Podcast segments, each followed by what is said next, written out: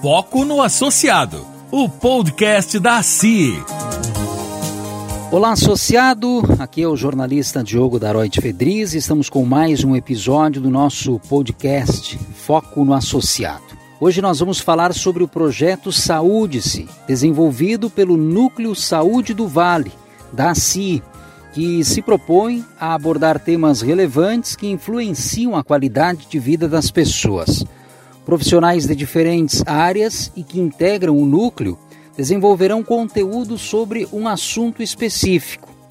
E no podcast de hoje, a estreia com a psicóloga Bianca Kapler, que é coordenadora do Saúde do Vale, que traz para a reflexão a temática saúde mental na pandemia. E para iniciar nossa conversa, a psicóloga Bianca fala sobre como o Núcleo Saúde do Vale tem discutido nos seus encontros esse tema. O Núcleo de Saúde Saúde do Vale, ele utiliza os, os encontros para conversar e debater um pouco sobre cada negócio dos nucleados, porque nós também estamos enfrentando a pandemia e nós também temos as nossas questões. Então, acabamos tendo no núcleo de saúde um espaço bem rico de trocas para encontrar dificuldades em comum e traçar estratégias que funcionem para os nossos negócios. Então, como profissionais, nós também temos essa uh, responsabilidade de acolher uns aos outros e o núcleo de saúde tem feito isso.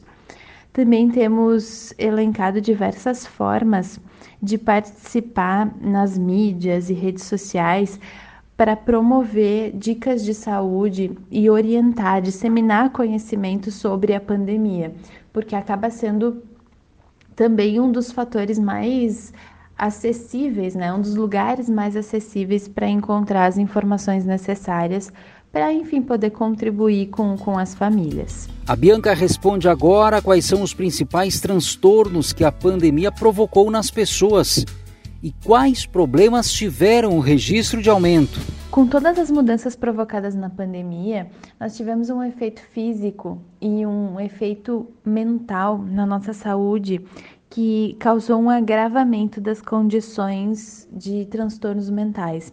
Então, fatores como o estresse, a depressão, a ansiedade, o consumo de álcool e outras drogas, eles tiveram um aumento considerável e eu tenho que ser muito prudente em relação a esses números em função das pesquisas que estão sendo executadas. Mas algumas pesquisas, como a da Fiocruz, por exemplo, apontam que 47% dos trabalhadores apresentam sintomas como uh, ansiedade e depressão. E aí nós temos um índice muito alto e um efeito muito uh, danoso a essas situações, porque muitas das vezes esses transtornos eles são a base e existem outras doenças associadas, outras situações que também acabam acontecendo. E o motivo disso, o, o que acaba sendo um fator que gera esses transtornos, são as alterações de rotina, a alteração econômica. Nós estamos passando por uma crise econômica. A, o isolamento, a rotina em casa também tem uh, nos causado um agravamento das nossas situações.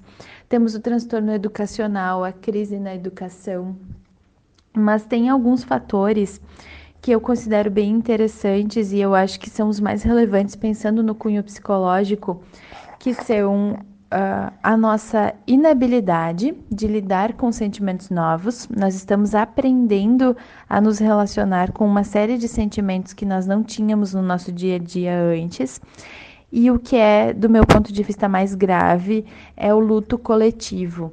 É aquela situação de que nós estamos uh, tendo que lidar com essa fase de luto pelos nossos e pelas pessoas da nossa comunidade. Então, todos estamos tentando resolver isso juntos.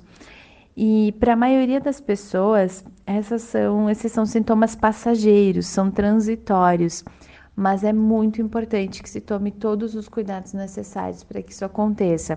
E para aquelas pessoas que já sofriam né, de depressão ou ansiedade e têm um agravo na sua situação de, de transtorno mental, recomendo muito buscar ajuda, recomendo buscar suporte profissional.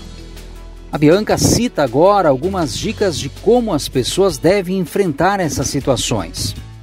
A pandemia ela tem nos causado uma alteração na rotina que faz com que nós tenhamos outras formas de cuidado pessoal. Então eu queria passar algumas dicas que são estratégias muito particulares e cada pessoa vai entender como que ela vai executar ou como que vai ajudar uh, no dia a dia essas estratégias mas é bem importante que nós tenhamos cuidado com a forma que nós acessamos as tecnologias, porque nós temos que encontrar uma maneira de as tecnologias funcionarem a nosso favor e não contra. E temos que ter cuidado também com as informações que às vezes são falsas ou são excessivas.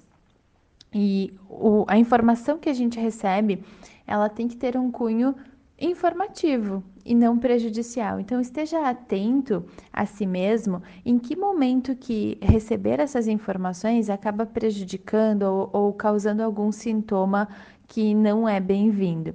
Então tomamos estes cuidados em relação às tecnologias e às informações que, que nós utilizamos, porque a nossa forma de se relacionar com elas tem mudado em relação à pandemia.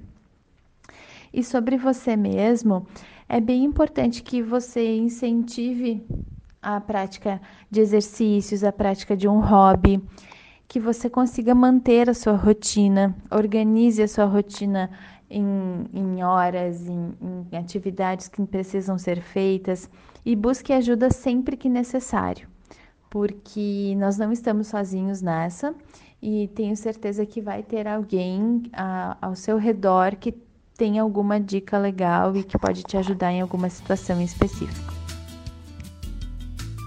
E para encerrar nossa conversa, a psicóloga Bianca, que também é coordenadora do Núcleo Saúde do Vale da Si, deixa uma mensagem para os nossos associados a respeito desse tema pandemia e saúde mental. Acredito que a pandemia é um tema inesgotável, porque nós vamos falar dela por muito tempo e dos seus efeitos também por muito tempo ainda. E nós precisamos compreender que esse é um momento intenso e fora do comum. Todos nós estamos passando por isso e cada um está passando por isso à sua maneira. Então, a mensagem que eu deixo é observar a si mesmo, Observe as suas demandas internas, as suas necessidades, encontre estratégias que funcionem para você, porque às vezes a gente lê e recebe informações e nem tudo se encaixa na nossa vontade ou na nossa possibilidade. Então, perceba o que funciona, o que não funciona para você e vamos todos tentar construir em cima desses escombros todos, vamos tentar construir alguma coisa que, enfim, nos deixe satisfeitos no futuro ou que nos permita deixar uma boa herança para as próximas gerações. Acho que a mensagem é de esperança, porque não acabou ainda, mas nós esperamos que acabe e quando isso acontecer, nós vamos nos sentir mais fortes e preparados para sabe-se lá que desafios venham. Psicóloga Bianca Kapler, coordenadora do Núcleo Saúde do Vale, da CI nossa convidada no podcast Foco no Associado, trazendo hoje a reflexão sobre a pandemia e a saúde mental nesse projeto Saúde-se, desenvolvido pelo Núcleo Saúde do Vale. Voltamos no próximo Foco no Associado. Foco no Associado, o podcast da CIE.